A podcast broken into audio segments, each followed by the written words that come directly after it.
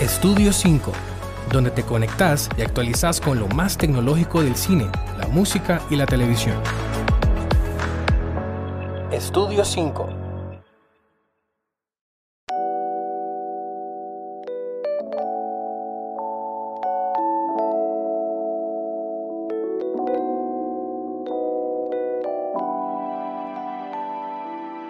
Hola, bienvenidos a Estudio 5. Yo soy Denis y hoy los acompañamos nuevamente Jane, Cindy, Rebe y Andre, quien hoy nos trae un tema demasiado interesante que combina lo último en la tecnología aplicada a un mundo que extrañamos en estos tiempos, los conciertos. Estudio 5.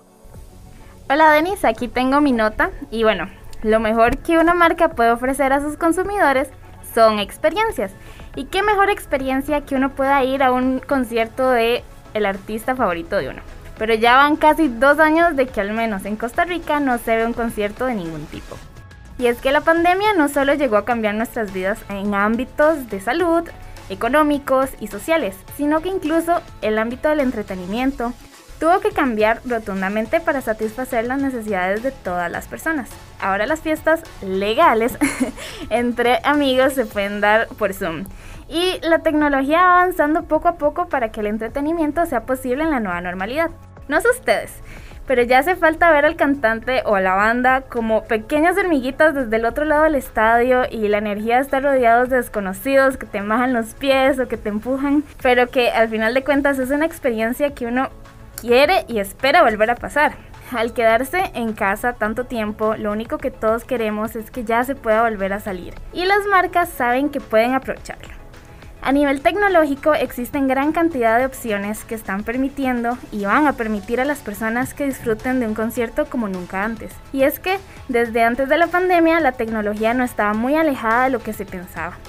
Un ejemplo bastante interesante es el grupo de música que surgió en el año 1972, el grupo ABBA. Y es que para ese entonces habían pasado casi 35 años desde la última actuación que realizaron juntos, cuando anunciaron sus planes para un proyecto en conjunto. Uno pensaría que se unirían y realizarían una gira, pero no exactamente, ya que esta se describió como una nueva experiencia del entretenimiento que utilizará lo último en tecnología digital y virtual. Y es que se ha invertido durante varios años en tecnología de punta y una de ellas es la producción de conciertos con personajes en holograma. Y querían que su primera prueba fuera con esta agrupación. ABBA como banda no terminaron su fama el día que decidieron separarse, porque actualmente cuenta con una nueva generación de admiradores, ya que sus canciones han salido tanto en series de televisión como lo es Gravity Falls o como en películas como lo son Mamma Mía 1 y 2. Pero ahora, en pleno 2021, esta tecnología busca en unir a las personas en medio de una pandemia. Se desarrollan principalmente algo más individual para garantizar este tipo de experiencia, como lo es Melody VR, que firmó contratos con múltiples artistas donde no solo se puede ver el concierto desde un visor de realidad virtual, haciendo que parezca como si estuvieran dentro del público. También se puede explorar otros lugares, como la cabina de sonido o el escenario con la banda. Pero eso sí, como cualquier otro concierto, concierto se estaría pagando la entrada. Otro es VRTFY que agrega videos o experiencia de realidad virtual que los artistas crean con tecnología 360 con un motor de búsqueda robusto para encontrar la música que se desea. O a otros niveles como The Wave VR, que es una aplicación donde los aficionados de la música pueden disfrutar de un festival personalizado. Con esto se va a poder interactuar con sus amigos dentro de la experiencia virtual, ya sea en una locación realista o en un mundo completamente fantástico. Se puede disfrutar de la música completamente inmerso en la simulación. El mundo de streaming tampoco se quiere quedar atrás y es que Spotify quiere ser parte para que las personas puedan asistir a un concierto de nuevo. No ha habido un anuncio oficial por parte de la firma, pero este es un nuevo servicio que se conocerá como Virtual Events y permitirá a los usuarios del servicio conocer la fecha y hora de los conciertos virtuales de sus artistas favoritos y escucharlos en vivo desde sus dispositivos.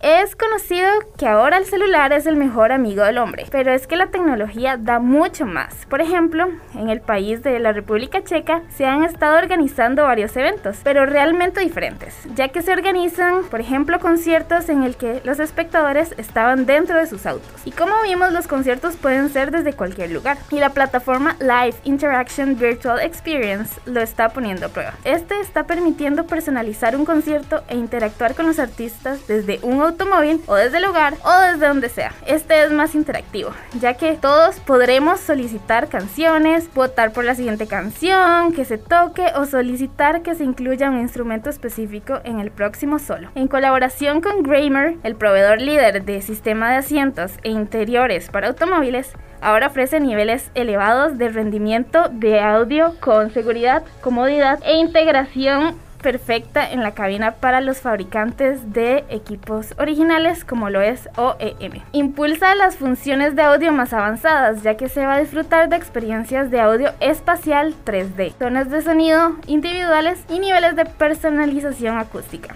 ofrece la capacidad de ajustar el nivel de sonido. También se puede agregar a las mecanizadas en el reposacabezas que se despliegan para una experiencia más inmersiva mientras se conduce. Cabe destacar que los movimientos de las alas ocurren de manera segura, silenciosa y cómoda, sin bloquear la visibilidad del conductor. Prácticamente es una tecnología que se incorpora dentro de los asientos de cualquier automóvil, con el fin de que tanto el audio como a nivel sensitivo pueda cambiar la experiencia dentro del carro. Así, poco a poco se va abarcando todo tipo de tecnología. Y un buen ejemplo de esta nueva realidad es la actriz y cantante estadounidense Janelle Monáe, quien ofreció un concierto en un mundo virtual bajo su apariencia como un avatar para el final de la serie de HBO Lovecraft Country, un concierto que literalmente está a un clic. Otro caso bastante famoso es sobre Fortnite y como este logró reunir a casi 28 millones de espectadores en abril del año pasado para ver una serie de conciertos del rapero estadounidense Travis Scott, convertido de nuevo como un avatar. Finalmente, considero que este tipo de tecnología nunca va a cambiar la experiencia de un concierto normal. Y todos lo sabemos, así que poco a poco se empieza a pensar e innovar cómo realizar un concierto sin afectar la salud de las personas. La respuesta de la banda estadounidense The Rock, Flaming Lips, a la necesidad de mantener la distancia social en tiempos de pandemia fue súper creativo, ya que colocaron tanto a los músicos como al público dentro de burbujas individuales inflables. Cada uno de los dos shows llevados a cabo en Oklahoma contó con 100 burbujas, con capacidad para hasta 3 personas en cada una de ellas. Cada burbuja estaba dotada de un parlante suplementario de alta frecuencia para evitar que el sonido se escuchara distorsionado, así como de una botella de agua, un ventilador de pila, una toalla, así como una pancarta que indicaba las necesidades básicas, como si ocupaba ir al baño o si hacía demasiado calor adentro, para llamar a un asistente de la sala. Y no sé ustedes, pero espero que ya cuando pase el COVID los conciertos sigan usando este tipo de estrategias. Luego, otro caso donde alrededor de 5.000 personas participaron en el experimento después de dar negativo al COVID-19, todo estaba asegurado para que nadie le diera esta enfermedad. Y es que, como mencioné anteriormente, 5.000 personas se reunieron en Barcelona para disfrutar de la banda Love of Lesbians. El día del concierto, todos los asistentes tuvieron que someterse a un test de antígenos, una prueba rápida y más sencilla que la PCR que no requiere análisis en laboratorio y cuyos resultados se pueden conocer en solo 15 minutos. Solo se permitió la entrada al concierto a los que habían dado negativo. En las entradas se establecieron puntos de control, chequeo de temperatura. Los organizadores entregaron a los asistentes mascarillas tipo FFP2. En las instalaciones también se colocaron dosificaciones de geles desinfectantes para uso público. Los participantes llevaban mascarillas, pero no tuvieron que mantener un distanciamiento social. Aunque suene asombroso, todos podían estar cerca entre todos como antes. Por lo menos a mí me pasa que veo películas y me pregunto, ¿por qué los personajes están tan cerca y sin mascarilla? Por el COVID. no me imagino ir a un concierto así sin tener paranoia. Y es que sí se dieron algunos resultados positivos dentro del concierto, pero instituciones aseguran que estas personas se infectaron en otros lugares y no en el concierto mismo. Y no, queda nada más decir lo que dijo la banda en Twitter, un pequeño paso para Love of Lesbians, pero uno grande para la cultura. Esto sería todo de la nota de este capítulo. Pero termino con una pregunta. Y es que, ¿ustedes creen que Costa Rica ya está listo para su primer concierto post-COVID? Estudio 5. Pues yo personalmente tengo sentimientos encontrados, porque por un lado, eh, a ver, sé que hay personas con ideas e iniciativas muy chivas, con la música y los conciertos, que pues podrían dar un gran resultado en estos tiempos. Pero por otro lado, también hay puristas que necesitan sentir así el olor a axila para disfrutar los, eh, los conciertos, ¿verdad? O sea, de broma, yo sé que es una cosa de feeling y del ambiente y todo esto. Bueno, pero no sé si ustedes saben, pero acá en Costa Rica sí hubo un concierto tipo autocinema. Bueno, autoconcierto en realidad. Eh, vi uno que se llamó Haunted Party, que era un concierto de los ajenos y unos DJs y de artista internacional, Mau y Ricky, que yo realmente no tengo ni idea de quiénes son. ¿Cómo no? Los hijos de Montaner, hermanos de Baluna, cuñados de Camilo, los que cantan Somos dos desconocidos. Ese no es el ritmo, pero esa es la canción, o sea, ¿cómo no vas a saber quiénes son? Nunca me había sentido tan excluido en mi vida. Bueno, ellos, como ya Janet nos aclaró, el árbol genealógico, ese concierto fue todo un desastre. Se tenía pensado que todos estuviesen en burbuja en sus vehículos y que solo podían salir para ir al baño y entre cada vez que iban al baño iba a haber un protocolo de desinfección. Sin embargo, no fue así. De un momento a otro todo el mundo estaba en un puro perreo y se les olvidó el COVID. Ay, pero hay casos de casos. Pero no hay que generalizar. Por ejemplo, yo fui al Paseo Jurásico y el Paseo de Navidad, en donde utilizaron el Estadio Nacional como principal escenario. Y lo decoraron según la temática. Vieran qué chido. Las familias se podían organizar en carro y pasaban ahí tranquilitos viendo los animatronics de los dinosaurios. Y en el caso de Paseo de Navidad, que fue todo un espectáculo de luces. Y cada uno iba en su burbujita, escuchando la guía o música mediante un video de YouTube. Y pues parece que nadie se contagió ahí. Bueno, pues yo tengo una experiencia completamente diferente. Yo fui a un evento de Pilsen que se llama República Parrillera. Por el tema del COVID solo podían sacar 10 ganadores y esos 10 llevaban 3 invitados cada uno. No recuerdo el nombre del lugar, pero era un espacio verde, súper amplio. Uno llegaba y en las mesas había alcohol en gel. Este, las personas estaban distanciadas, con mascarilla y hasta ahí todo bien. Empezaron con las clases de cocina, que era de lo que trataba el evento, que eran a la parrilla.